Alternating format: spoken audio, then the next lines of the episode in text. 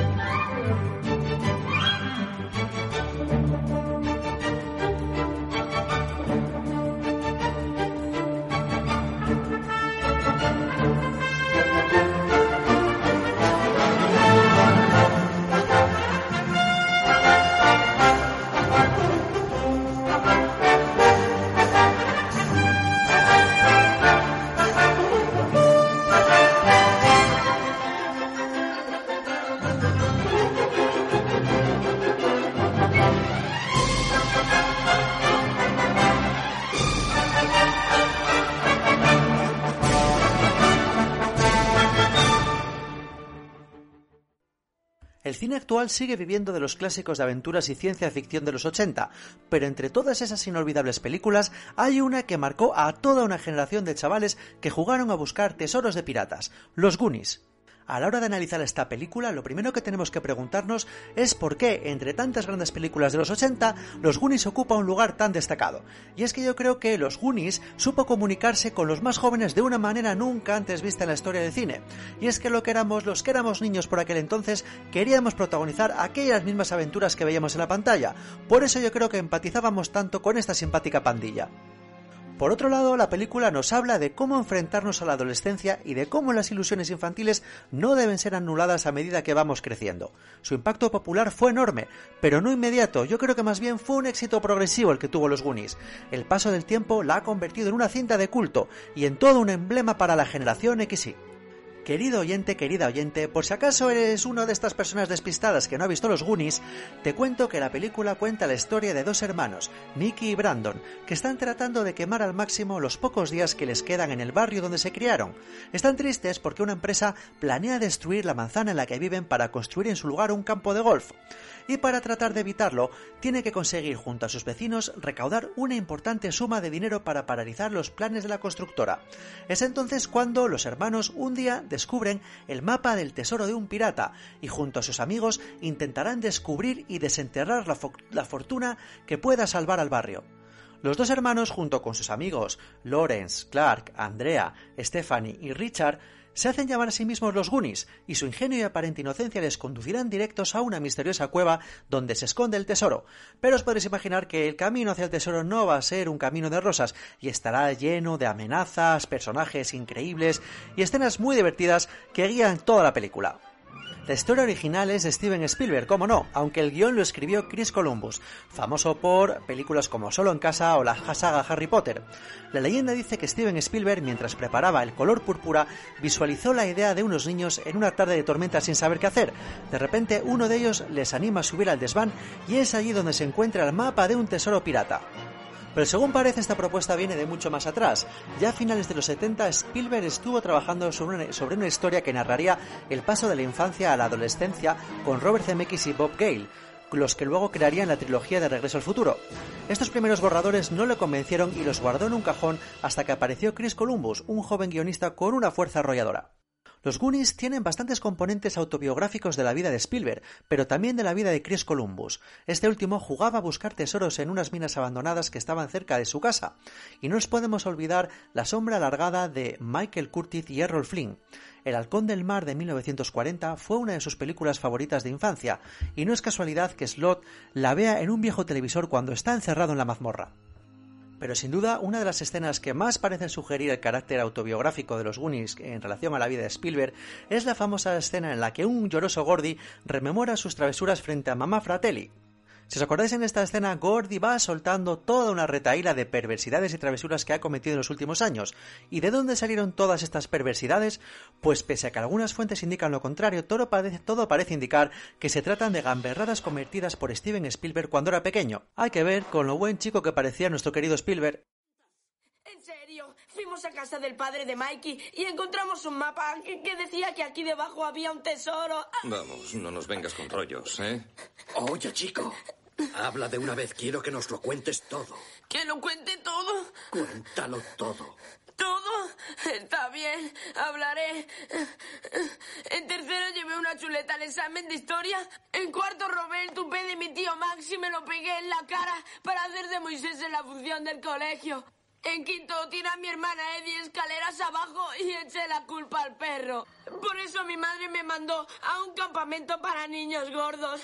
Y un día a la hora de comer me dio la vena y me puse a tragar como un loco. Pero lo peor que he hecho nunca fue. Fue una vez que vomité en casa y. Y luego fui al cine y me escondí la vomitona en la chaqueta. Y, subí al gallinero. Y entonces empecé a hacer un ruido así.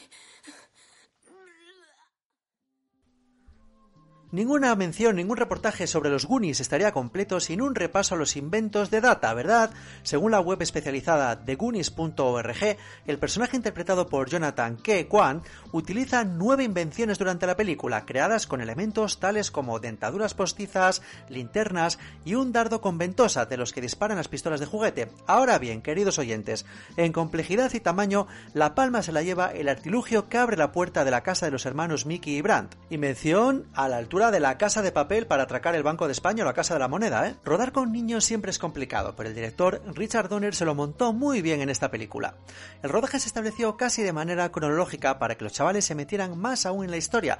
Incluso se utilizaron escenarios construidos en el interior de casas reales para contribuir aún más si cabe a la verosimilitud del argumento. Los más jóvenes hicieron piña y el único que iba un poco más por su cuenta era Josh Brolin, como buen adolescente que se precie. Todos juntos eran un auténtico terremoto. Richard Donner acababa agotado todas las jornadas. Hubo un alto grado de improvisación natural ya que en ocasiones era imposible que se respetasen las marcas o las líneas de diálogo por cada uno de los chavales, de los, de los actores. Entre las distintas estrategias que se utilizaron para tener entretenidos a los niños y a las criaturas, podemos nombrar, por ejemplo, el hecho de que se les puso una profesora de informática. Por lo visto acabaron haciendo maravillas con un Apple II tope gama de aquella época, o también pagarles entradas para un concierto de Michael Jackson a fin de que dejaran de darle la brasa al director después de los rodajes. Pero si hubo una víctima de la producción, esta fue John Matusak, el exjugador de fútbol americano que interpretó a Slot, conocido tanto por su buen carácter como por su vida golfa, ya que bueno, terminó al final muriéndose en el año 89 con 38 años, este deportista llevaba prótesis faciales complicadísimas y llenas de componentes electrónicos para permitir guiñarles el ojo, por ejemplo. Además de necesitar 5 horas para estar a punto, esta caracterización obligaba a mantener a Matusak seco en todo momento, para que la circuitería no se le estropeara.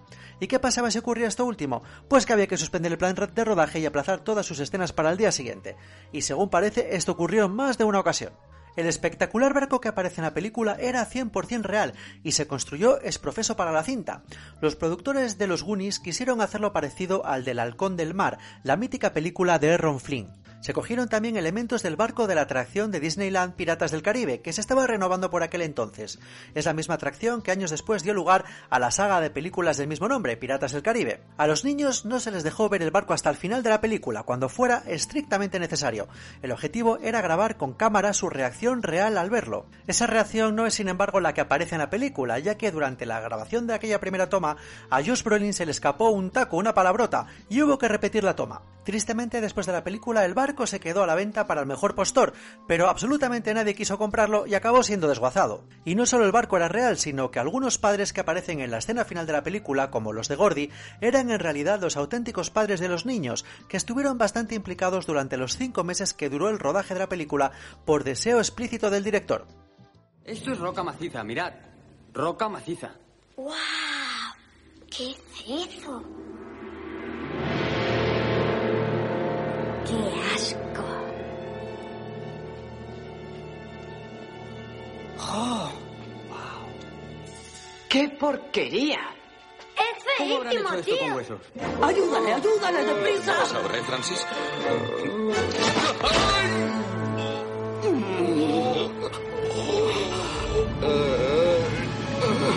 ¡Dejad de hacer bobadas! ¡Conseguiréis que se escapen! ¿Pero qué os pasa a los dos? Debes tocar cada nota consecutivamente. Si te equivocas demasiadas veces, Oh, no. Si te equivocas, ¿qué? duda, acabarás ¿Qué? ¿Acabarás qué? espirato, ¿Espirato? ¿Qué significa? muerto. Muerto. Hay que tocar estos huesos para salir de aquí. Exacto. ¿Ya vienen? Están en el puente. Deprisa. Mirad, mirad. Notas de música. Andy, Andy, tú has estudiado piano. Pero de eso hace ya cuatro años. Pues algo tienes que empezar. 17? ¿Qué haces? Toca. Trato de encontrar el do. Esto no se parece nada al Steinway de mi madre. de pizza! ¿Qué esperas? Bueno, Uno de los objetos más recordados de los Goonies sin duda es el mapa del tesoro. Pues resulta que Sean Astin, el actor que interpretaba a Mickey, pudo quedarse con el mapa que se utilizó en la película durante el rodaje como recuerdo. Pero unos años más tarde, y por desgracia, su madre lo tiró a la basura pensando que no servía para nada, que no era más que un simple papel. Si miráis bien en internet, ahora mismo pueden comprarse réplicas de este mapa a muy buen precio. Y si os fijáis con detalle y sabéis de cartografía, descubriréis que la costa de Oregón que aparece es la real. Y ahora ya una curiosidad de nivel 2, ¿eh? De nivel avanzado, para los muy frikis y muy expertos en los Goonies.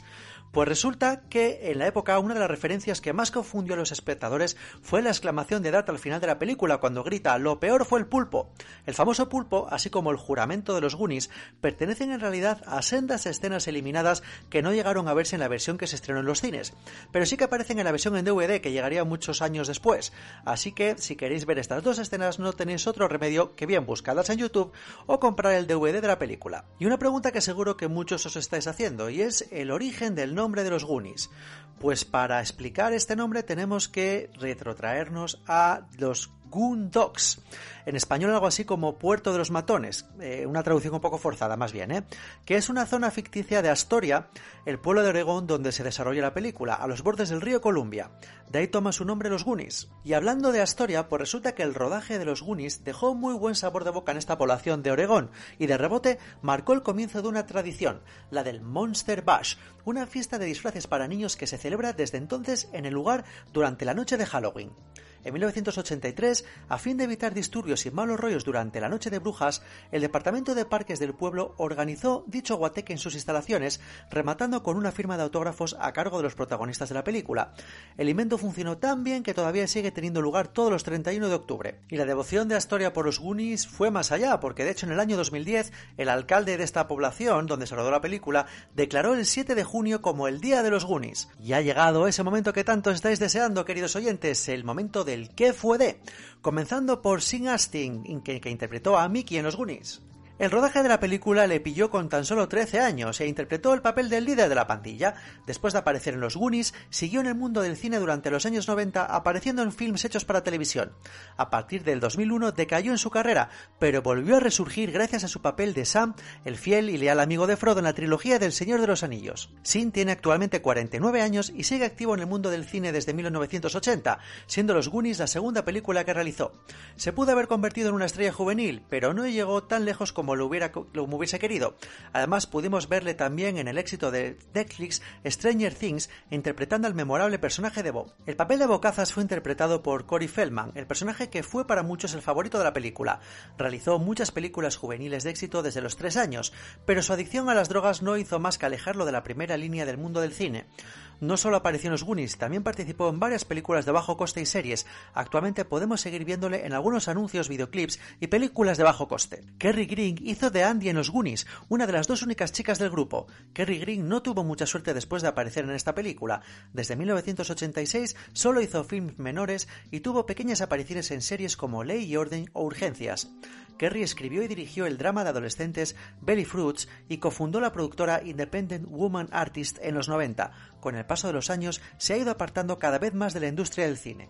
El personaje de Brandt en los Goonies fue interpretado por el famoso Josh Brolin, uno de los pocos actores de la película que consiguió triunfar con una carrera prolífica. Tenía solo 17 años cuando interpretó este papel, el de Brandt, el hermano mayor de Mickey. Josh participó en varias películas y series de televisión, contando con una nominación a los Oscar en el año 2008 a Mejor Actor de Reparto por su papel en Mi nombre es Harvey Milk y ser premiado en el Sindicato de Actores ese mismo año con No es País para Viejos, momento en el que se convirtió en uno de los actores más queridos de Hollywood. Aunque el papel por el que siempre recordaremos a Josh Brolin, además de Cable en Deadpool 2, es el de Thanos, considerado uno de los mejores villanos no solo de Marvel, sino de la historia moderna del cine.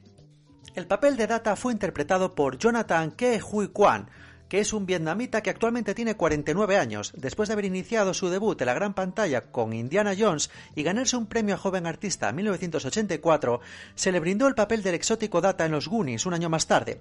Tras haber realizado el papel de esta película, Ke Hui Kwan aún sigue trabajando en el mundo del cine como coreógrafo de escenas de acción en películas como X-Men, por ejemplo, ya que es un experto en taekwondo. Martha Plimpton interpretó a Steph en los Goonies, que junto con su amiga Andy eran las únicas chicas del grupo. Plimpton mantuvo una buena trayectoria cinematográfica participando en múltiples películas en los 90, pero no tuvo el gran éxito que se esperaba. Después de esto se centró en el teatro, sector en el que sí consiguió un gran reconocimiento. Marta ganó un Emmy en 2012 por su participación en The Good Wife y fue nominada a tres premios Tony. Jeff Cohen, Gordy en los Goonies, era sin duda el más carismático del film. Desde luego el grupo no sería lo mismo sin este personaje. Jeff se podría haber convertido en una estrella del cine rápidamente, pero no fue así. Cohen tuvo pequeñas apariciones en series. Optó por retirarse de la actuación y estudiar la carrera de empresariales en California. La última vez que tuvo una intervención en el cine fue en el año 91. Actualmente está especializado en derecho relacionado con el espectáculo y consiguió un gran éxito siendo socio fundador de su bufete Cohen Gardner, Vamos poco a poco cerrando este repaso a los Goonies, no sin antes hablar de lo que pudo haber sido o no la segunda parte de la película. Y es que, a pesar de que muchos de los actores que participaron en la película original han declarado que no les haría mucha gracia volver a hacer, eh, volver a juntarse para una segunda parte, parece ser que en el año 2014 se habló de, de esta continuación de la película. Incluso se habló de un guion escrito por el propio Spielberg, protagonizado por los hijos de los personajes originales de la película, que se juntaban en una nueva aventura. Pero lo que sí que es cierto es que de alguna manera los Goonies 2 ya existe, solo que, amigos míos, fue un videojuego. Fue un videojuego aparecido en el año 87 para la consola, la, original, la NES, la Nintendo Entertainment System, y en el que la banda trataba de rescatar a una sirena secuestrada por los Fratelli. Así que bueno, de alguna manera, si queréis saber eh, o queréis continuar con la aventura de los Goonies, ya sabéis cómo podéis hacerlo, rescatando este juego antiguo de la consola original de Nintendo. Y ahora vamos a escuchar unos pequeños anuncios antes de continuar con la segunda parte de Generación XY.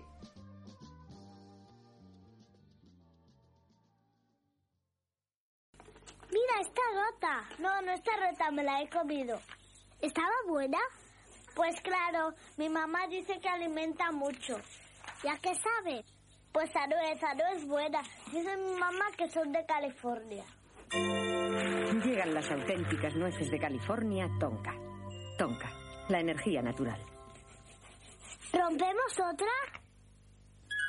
¿Has visto qué cosas tan exquisitas? irresistibles, deliciosas. ¿Te puedes poner? ¿Te puedes poner? ¿Por qué no? Cuídate. Bonsi te ayuda. En quesos bajos en calorías, Bonsi da la talla. Bonsi. Hay placeres que no engordan. Carne, meat, sopa, soup. Bocadillo. Miss López, teléfono. El sábado vuelvo. Sí, mamá, como muy bien. ¿Estás pasando bien? Sí. Pues yo te veo más delgada, hija. ¿Ya? Sí. Hello, mamá. Hija. ¿Cuándo comemos? Caldo Starlux. Todo en casa sabe mejor.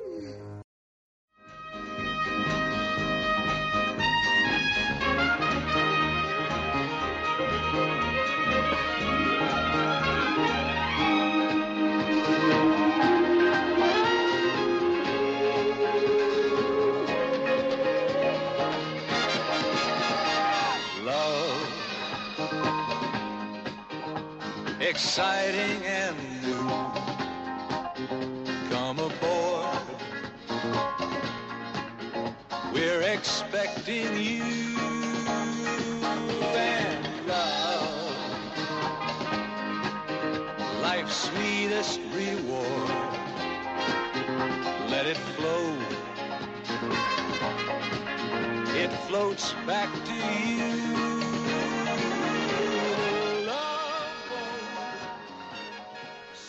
Estaba terminando 1978 cuando el Princesa del Pacífico atracó por primera vez en las televisiones españolas.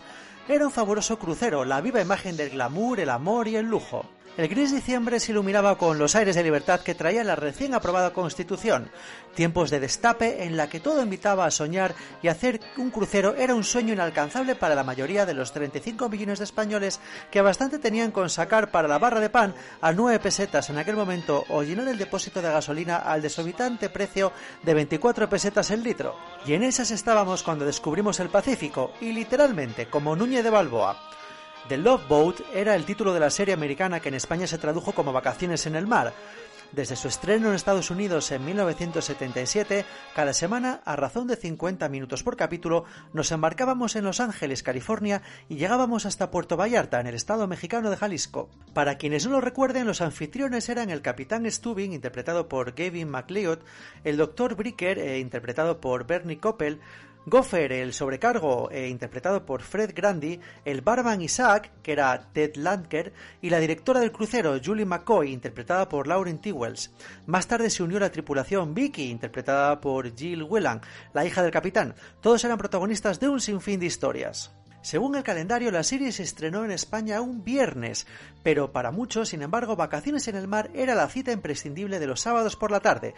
Estuvo casi 10 años en antena, hasta 1986, así que seguro que fueron cambiando el día de emisión a medida que los programadores de televisión iban desarrollando la técnica de la confección de las parrillas. No se trataba tanto de pelear por la audiencia, porque en las primeras temporadas solo competían eh, la primera cadena y el UHF, la 2, como de que la programación se adaptase mejor al gusto de los espectadores.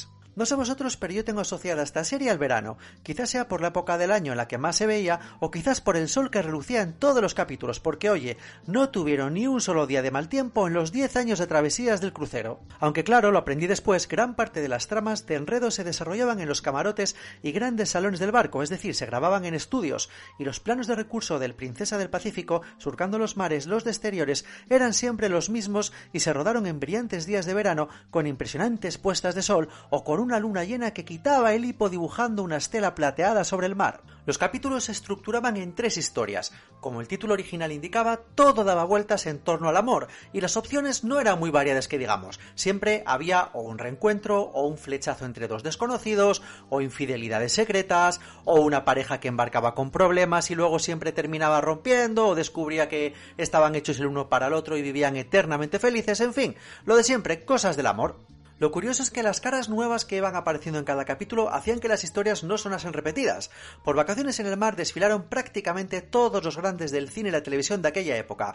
Dana Andrews, Olivia de Havilland, Joan Fontaine, Peter Lawford, Gene Kelly, Dom Amanach y Joseph Cotting, entre otros. Era sobre todo un escaparate por el que estaban encantados de pasar los personajes más populares del momento, desde los Village People hasta los Harlem Globetrotters.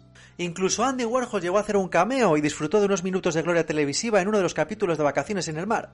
Pero sin duda de toda esa constelación de artistas que pasaron por vacaciones en el mar, a nosotros como españoles hay dos cameos de los que estamos especialmente orgullosos y que deberíamos conocer porque forman parte de la historia de la televisión.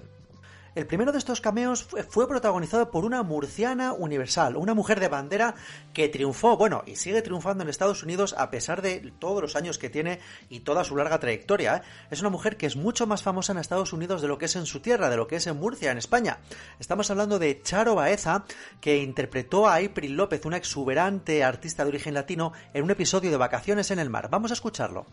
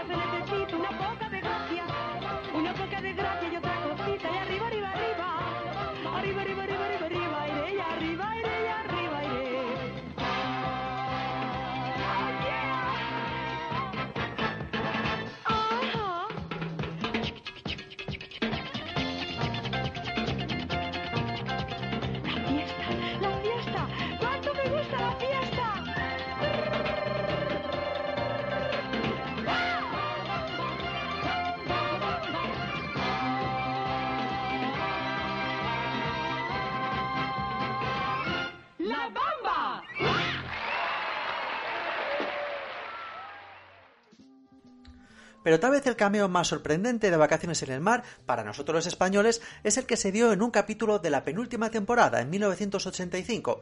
El capítulo que nos ocupa es una suerte de documental, podríamos decir low cost, sobre la Barcelona de los años 80, esa Barcelona anterior a los Juegos Olímpicos. En aquella Barcelona, imaginada por los guionistas de Vacaciones en el Mar, había un tablao flamenco en cada esquina, y los turistas bebían fino como si estuvieran en la mismísima Feria de Abril de Sevilla. Pues bien, dentro de aquella Barcelona flamenca pudimos ver por primera vez en la televisión durante unos segundos a un jovencísimo chiquito de la calzada. En la escena en cuestión, que es muy fácil de encontrar por, por internet, podemos ver cómo una pareja de pasajeros del barco está disfrutando de un improbable, un me río porque, porque es surrealista, aperitivo en el barrio gótico, con botella de fino incluida, mira tú, mientras cuatro bailadoras flamencas y un palmero amenizan el piscolabis. Pues bien, ese palmero es el gran chiquito de la calzada. Pero vamos a echar la vista un poco más atrás todavía para descubrir cuál fue el origen de Vacaciones en el Mar. Pues bien, la famosa serie surgió a raíz del éxito que cosechó una TV movie de 1976, también llamada Vacaciones en el Mar, de Love Boat, y a su vez esta TV movie estaba basada en una novela de una escritora llamada Geraldine Saunders titulada Los barcos del amor, de Love Boats, en las que narraba su propia experiencia como anfitriona en cruceros de lujo. Resulta curioso recordar que Vacaciones en el Mar fue el primer éxito del productor Aaron Spelling, famoso productor de, de cine y televisión de Estados Unidos, que entre otros produjo, por ejemplo, Sensación de Vivir. La serie tuvo un total de 249 episodios emitidos originalmente en Estados Unidos por la cadena ABC ABC. Bienvenidos al crucero de San Valentín. Buenas tardes, bienvenidos a bordo. Feliz crucero de San Valentín, señorita McCoy, señor Smith. Capitán Stubing.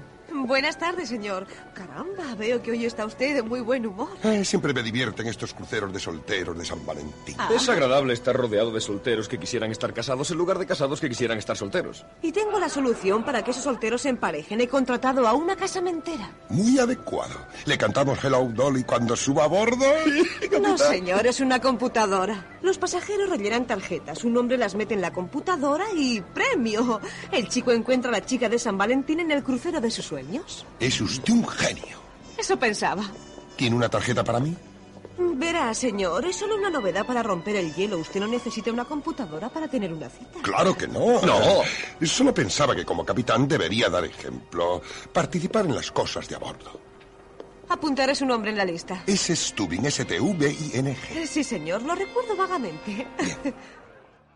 Sin ninguna duda, el alma del Princesa del Pacífico era su tripulación, una tripulación que, como todos recordaremos, encabezaba el paternal capitán de transatlántico Merrill Stubin, todo un experto a la hora de dar sensatos consejos amorosos a sus pasajeros, interpretado por Gavin MacLeod, que venía de disfrutar de las miles del éxito con la exitosa comedia de situación americana titulada en España Las chicas de la tele. Junto al capitán compartía protagonismo a bordo del famoso crucero la encargada de las relaciones públicas, Julie McCoy, papel que interpretaba Lauren Tewes en su debut televisivo, nominada también al Globo de Oro en 1982 en la categoría de Mejor Actriz Secundaria, y la única que se vería obligada a abandonar el reparto prematuramente por culpa de su adicción a las drogas, siendo sustituida por la actriz Pat Close en el papel de la nueva Relaciones Públicas Judy McCoy, hermana de Julie. Otro de los grandes personajes era, como no, el simpático barman Isaac Washington, experto emparejador de pasajeros, en la piel del actor Ted Lunch, quien a lo largo de los 10 años de emisión llegó a ejercer también de director guionista de varios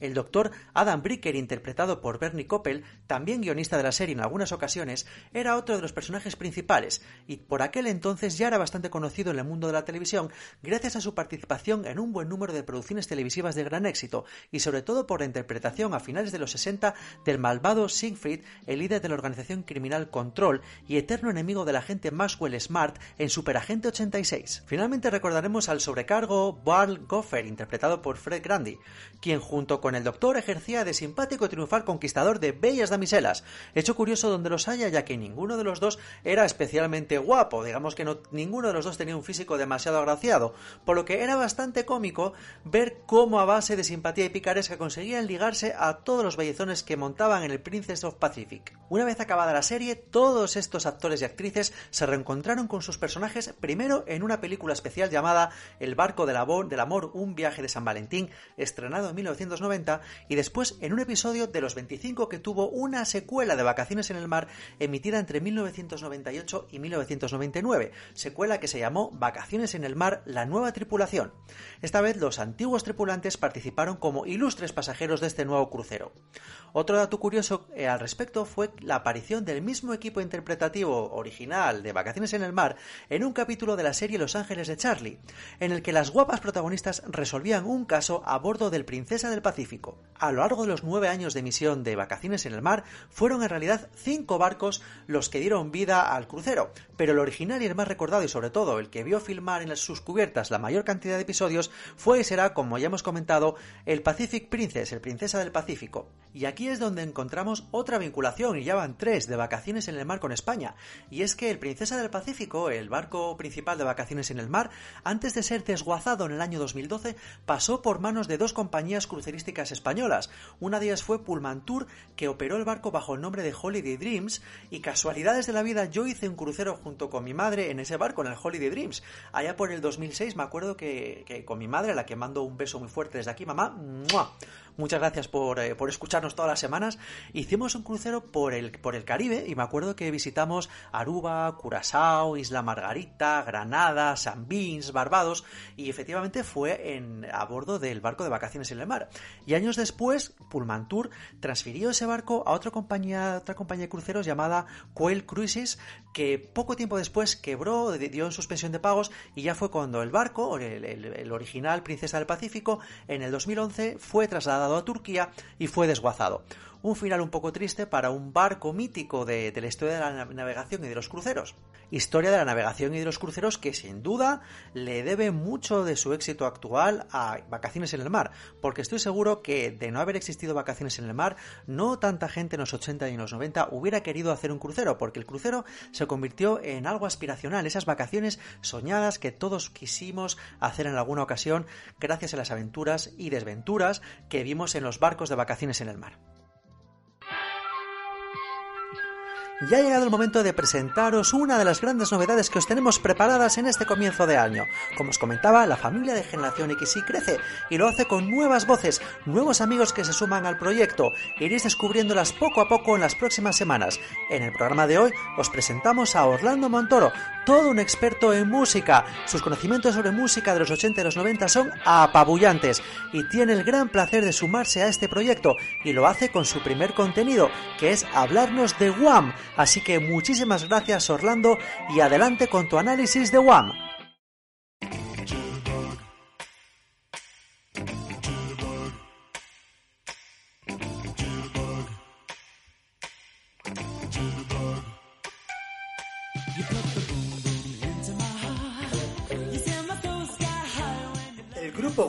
fue una banda de música pop creada en el Reino Unido en el año 1981 por Andrew Ridgely y Josh Michael.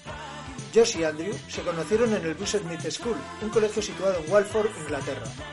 Desde aquel mismo momento, ambos intentaron montar un grupo juntos, creando uno de música ska llamado Executive, el cual no cuajó y formando meses después el dúo One, con el que grabaron enseguida para la compañía Innervision Records. El alma del grupo era George, el cual adaptaba las letras, componía, tocaba ocasionalmente y ponía la voz, pero Andrew era la imagen y convenció a George de que la imagen del grupo debía ser un poco más juvenil. Así fue como después de algunos arreglos en su vestuario y en las técnicas de adaptación de su música hacia el pop, lanzaron en el año 1983 su primer álbum llamado Fantastic, el cual tuvo un éxito considerable en el Reino Unido, alcanzando el primer lugar durante varias semanas, así como el quinto en Australia. Estuvo además en el top 100 de los Estados Unidos. En este álbum estaba incluido su sencillo One Rap, tema que provocó mucha controversia y que fue censurado por los canales de televisión británicos.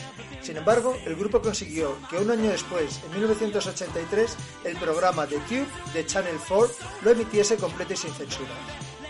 A partir de ese mismo momento, toda la prensa musical especializada del país empezó a estar de acuerdo en que el grupo Wham era un fenómeno en marcha. En el año 1984 compusieron su segundo álbum, Make It Big, con el que quedaron ya consagrados a nivel mundial y que fue el número uno en ventas en el Reino Unido, Estados Unidos y Australia. Dentro de este álbum se encuentra incluido el sencillo Wake Me Up Before You Go Go, una canción que sonaba muy bien y que tenía un estribillo muy pegadizo. Que por cierto, es la canción que estamos escuchando.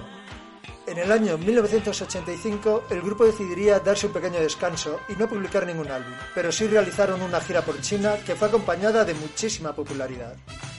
En el año 1986 la banda decidió separarse, lo que era un secreto a voces, ya que Michael y Andrew tenían a menudo posiciones muy opuestas, debido al carácter de ambos. Para ese mismo año, y como colofón de un lustro trabajando juntos, lanzaron al mercado el álbum The Final, un LP doble con todos sus grandes éxitos ampliados. Como colofón y cierre del grupo, Wham realizó un concierto de 8 horas en el estadio de Wembley el día 28 de junio de 1986, donde se concentraron más de 73.000 incondicionales y fans del grupo. Tras su separación, Josh Michael y Andrew Ridgely emprenderían caminos separados. Michael publicó en octubre de 1987 su disco Faith, su primer álbum como solista casi un año después de su salida de Wham, un monumental logro musical y comercial que lo transformaría en un mega ídolo del pop mundial. Parte de su éxito, por cierto, además de la soberbia música incluida en ese disco, se debió a un hábil cambio de imagen que lo mostraba mucho más varonil y agresivo. Barba de varios días, pendientes en forma de cruz, gafas de aviador, chaqueta de cuero, botas y jeans ajustados. Andrew Ridgely, por su parte, ya sin su compañero de ruta, intentaría continuar sin mucho éxito su carrera musical. En 1990 lanzaría un disco con el sello CBS llamado Son of Albert, en el que su hermano Paul tocaba la batería. Las ventas de este disco fueron tan pobres y las críticas tan despiadadas que CBS se negó a publicarle un segundo disco. A partir de entonces, Andrew Ridgely se retiraría de la vida pública y no se molestaría en trabajar, ya que los royalties por sus años en Wham lo convirtieron en millonario, con una fortuna estimada en unos 11 millones de euros. Adiós amigo, goodbye my friend. Chao chao amigo, arrivederci, auf Wiedersehen. Adiós amigo, goodbye my friend. Y hasta aquí el programa de esta semana de Generación XY. Esperemos que lo hayáis disfrutado tanto como nosotros, porque para eso es el primer programa del año. Energía amigos, que lo mejor está por venir. Muchísimas gracias como siempre por vuestro apoyo y muchísimas gracias a Orlando Montoro por unirse a este proyecto, el proyecto de Generación XY. Os recordamos que podéis escribirnos a la dirección de correo electrónico generacionxypodcast.com, la i con Y, o a través de Facebook o Instagram. Esperamos vuestros comentarios, vuestras críticas, vuestras sugerencias de mejora, vuestras propuestas de contenidos, todo lo que nos queráis contar. Así que amigos, mucha fuerza, mucha energía, buena semana y nos vemos en el próximo programa.